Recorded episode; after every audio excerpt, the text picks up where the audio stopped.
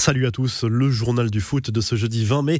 Le PSG ne fera pas une saison blanche. Le club parisien a remporté sa 14e Coupe de France en dominant Monaco en finale au Stade de France. Score final 2 à 0 pour les joueurs de Maurizio Pochettino.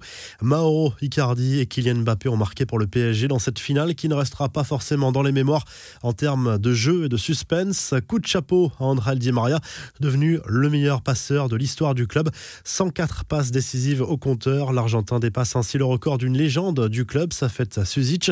Neymar l'a d'ailleurs félicité sur les réseaux sociaux. Même s'il était suspendu mercredi soir, le Brésilien n'a pas boudé son plaisir sur la pelouse du Stade de France. La star parisienne s'est également offert un petit plaisir dans la soirée en dégustant un verre d'un très réputé vin rouge espagnol nommé Valbuena. Ça ne s'invente pas.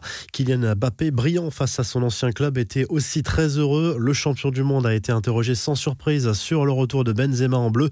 Je suis très content. J'ai toujours dit que je voulais jouer avec des grands joueurs. Benzema, il n'y en a pas beaucoup au-dessus dans le monde. Il va beaucoup nous apporter. Il a l'expérience et le talent surtout. Je suis sûr que son adaptation sera très rapide à lâcher le Parisien. Autre cadre européen qui s'évite une saison blanche, la Juve a remporté sa 14e Coupe d'Italie mercredi soir. En difficulté en Serie A, la vieille dame a dominé l'Atalanta Bergame en finale à 2 buts 1. C'est la première Coupe d'Italie remportée par un certain Cristiano Ronaldo qui a désormais gagné tous les trophées possibles en Italie. C'est aussi le deuxième titre de la saison pour la Juventus après la Super Coupe d'Italie.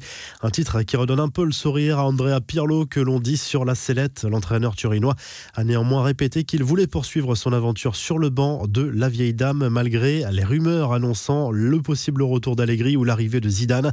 Les infos et rumeurs du mercato, Léo Messi va sortir du silence enfin après cinq mois sans aucune déclaration ni conférence de presse ni interview. Le capitaine du Barça a accordé un entretien au journal Dont les extraits devraient être diffusés samedi. Forcément, alors que son contrat avec le Barça se terminera en juin, son avenir fait l'objet de nombreuses rumeurs. On s'attend à avoir des infos sur son choix final. Va-t-il enfin trancher? Le suspense est maintenu. Le Barça cherche bel et bien un nouvel entraîneur. Ça ne sent pas très bon pour Ronald Koeman. Si le nom de Xavi revient régulièrement dans l'actualité, une radio catalane affirme que le club Laograna a récemment contacté Hansi Dieter Flick en vue de la saison prochaine.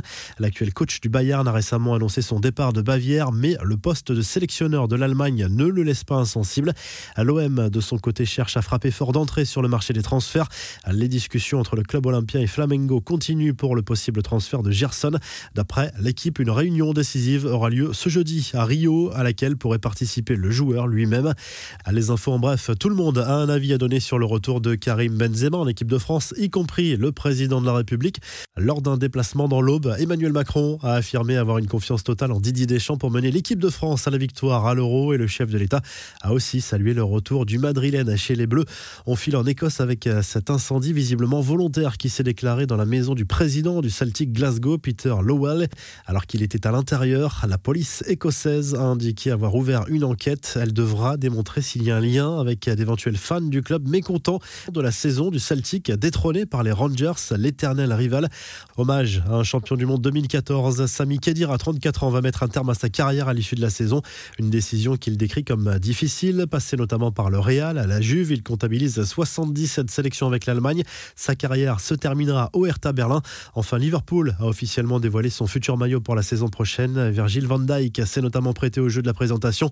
Cette tunique domicile signée Nike propose une petite originalité avec du orange sur le col et les manches désormais. Le maillot est aussi marqué par de fines rayures diagonales, là aussi orangées. La revue de presse, le journal de l'équipe consacre sa une à la victoire du PSG en finale de la Coupe de France face à Monaco. Moïse dans les bras de Kylian Mbappé en illustration. L'international français en grande forme à quelques semaines de l'Euro. En Espagne, le Mondo Deportivo décortique la folle rumeur d'un échange entre Antoine Griezmann et Joao Félix. Une option finalement à écarter dans la mesure où l'Atlético souhaite garder le Portugais tout en rêvant d'un retour de l'attaquant français. Le journal Sport évoque à nouveau le mercato d'été du Barça qui s'annonce très très animé. Plusieurs joueurs sont poussés dehors non des moindres, Piqué, Busquets, Griezmann, Dembélé pour ne citer que, pourraient faire les frais de la volonté de changement en profondeur de la nouvelle direction. Agüero, lui, devrait bien arriver cet été. En Angleterre, le Daily Express Sport revient sur le succès importantissime de Liverpool sur la pelouse de Burnley 3-0 dans le cadre de la 37e journée de Première League. Les Reds récupèrent la quatrième place qualificative pour la C1 devant Leicester grâce à une meilleure différence de but. Tottenham voit l'Europe s'éloigner après sa défaite de 1 contre Aston Villa. En Italie, la Gazette dello Sport salue le succès de la Juve en finale de la Coupe d'Italie. Federico Chiesa a marqué le but du 2 à 1. Anecdote sympa, Gianluigi Buffon a gagné la compétition avec le père et le fils Chiesa. Avec Enrico Chiesa, c'était au siècle dernier, en 1999, avec Parme. Si le journal du foot vous a plu, n'hésitez pas à liker la vidéo et à vous abonner. Et à très vite pour un nouveau journal du foot.